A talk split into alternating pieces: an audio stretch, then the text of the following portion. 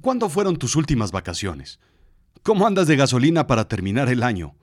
Diciembre es el mes más complicado y ocupado del año. ¿Cuándo planeaste tus vacaciones? ¿Qué te dijo tu jefe cuando le dijiste que te ibas? Si las tomas, te matan. Si no las tomas, te matas. Necesito vacaciones. Yo soy Rodrigo Job. Y yo te cuento. Ah, sí, esto, esto, pues esto es azul chiclamino, pues ¿qué va a ser? La realidad de lo absurdo.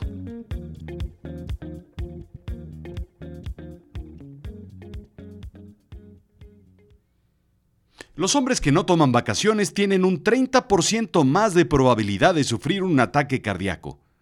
Para las mujeres el porcentaje es distinto. Se incrementa hasta un 50%, indica el estudio del corazón de Framingham, según Bridget Schultz, autora de Overwhelmed Work, Love and Pay When No One Has the Time y directora del Better Life Lab. Este estudio se lleva realizando en la ciudad de Framingham, Massachusetts, Estados Unidos, desde 1948.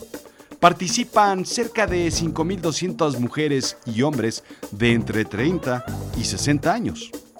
Las cifras son realmente ridículas. A pesar de considerar factores como diabetes, hábitos de fumar, ingresos, obesidad e incluso tipo de pijama que usas para dormir y gel que usas para el cabello, ya sabes cómo son estos estudios. Hay otros estudios que avalan las tendencias.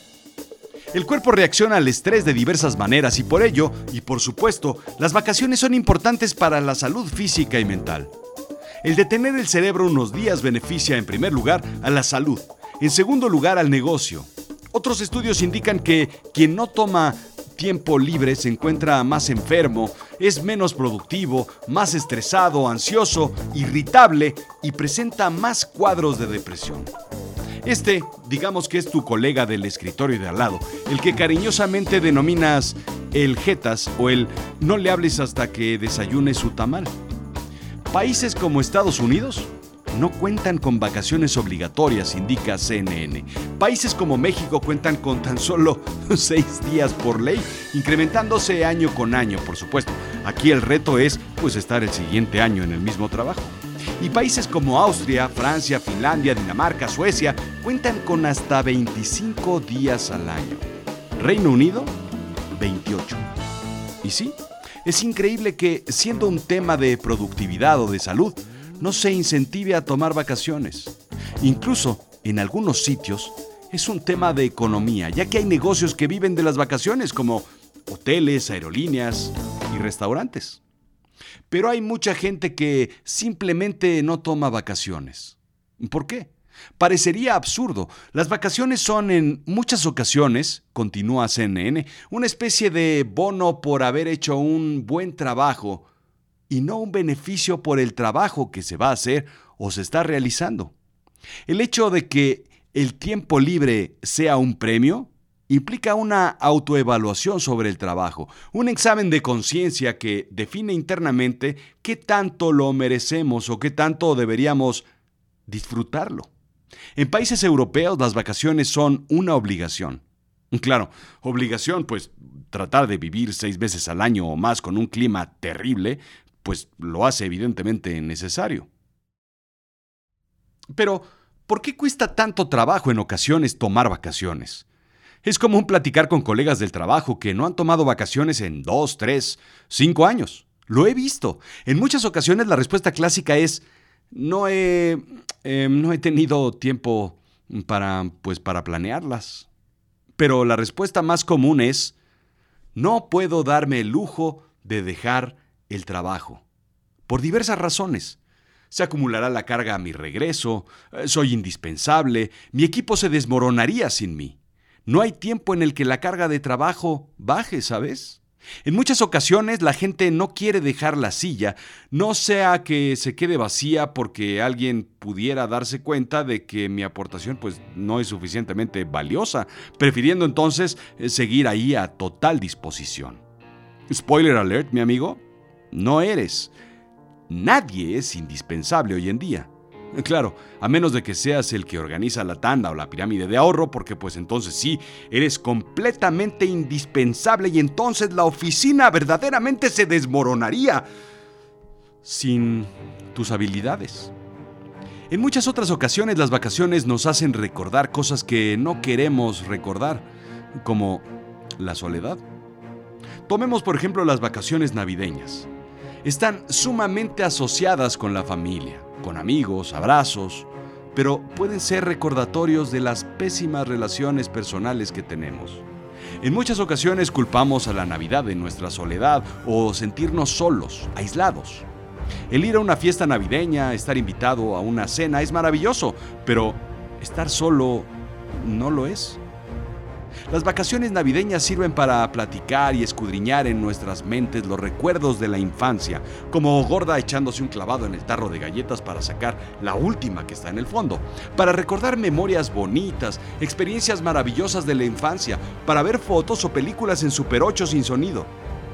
Sin embargo, pueden ser un ejemplo para traer al presente memorias posiblemente enterradas que no deberían salir, memorias que no quisieras revivir.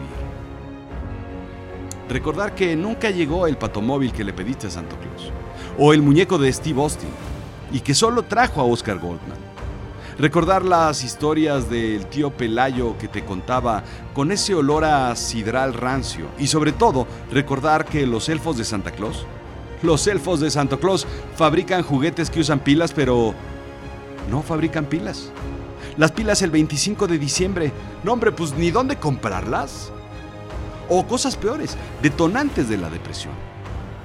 No es raro ver gente que prefiere quedarse en casa en vez de viajar o reunirse ah, con personas que simplemente les traerían recuerdos de memorias dolorosas.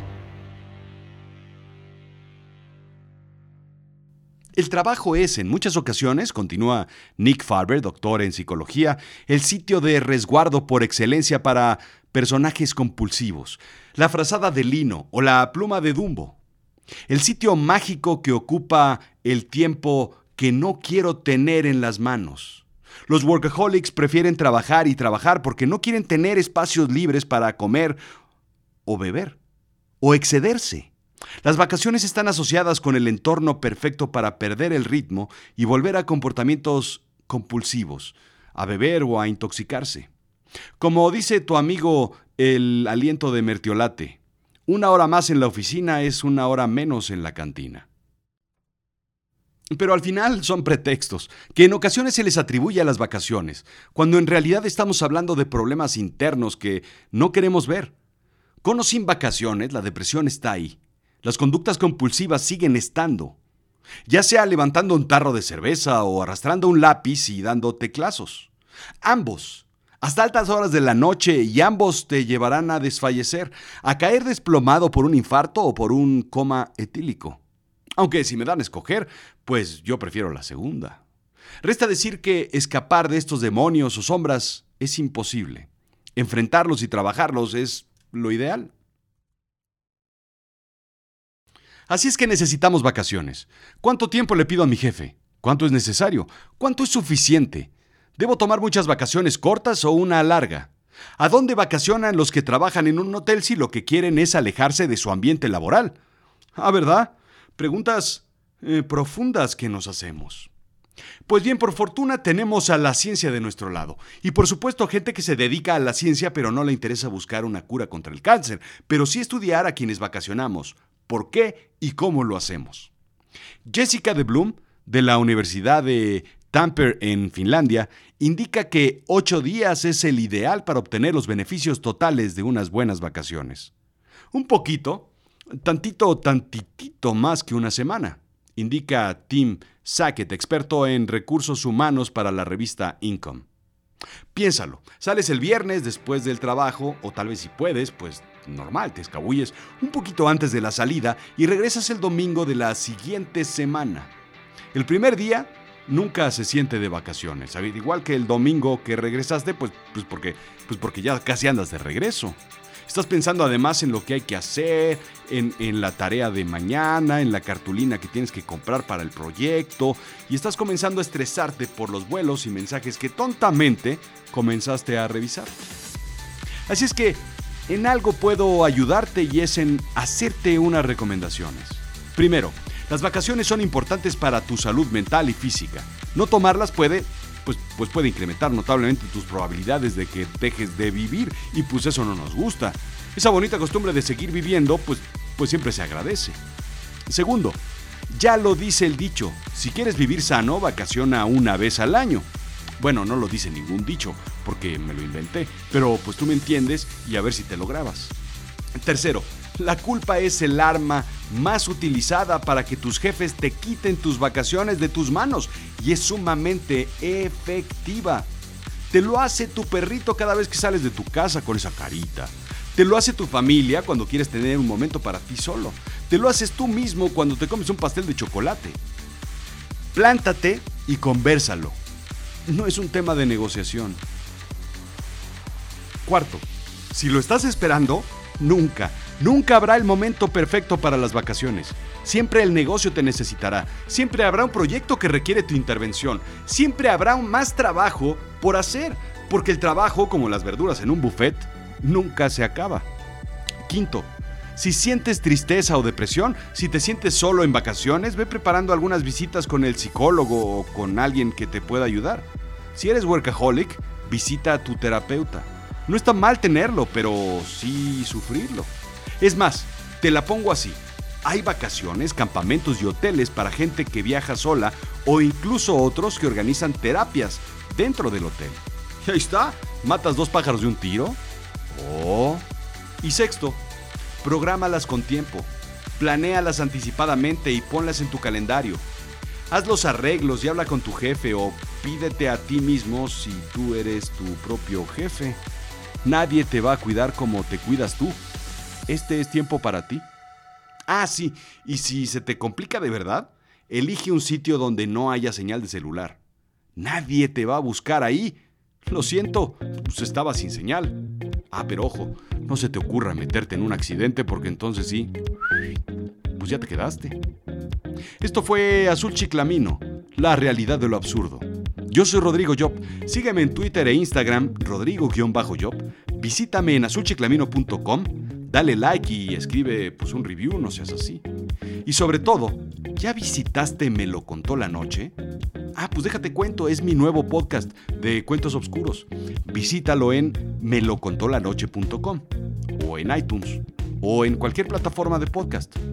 Cuentos originales escritos y narrados por mí. Gracias.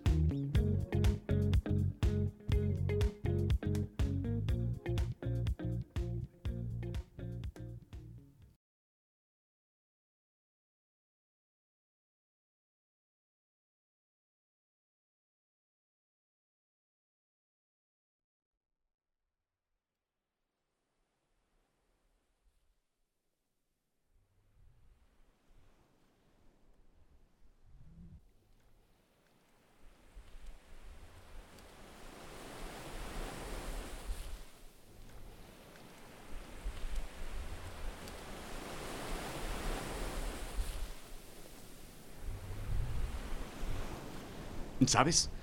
Henry Youngman, comediante, dijo alguna vez, intenté convertirme en ateo, pero me rendí al ver que tienen menos, muchas menos vacaciones. Ah, ¿verdad?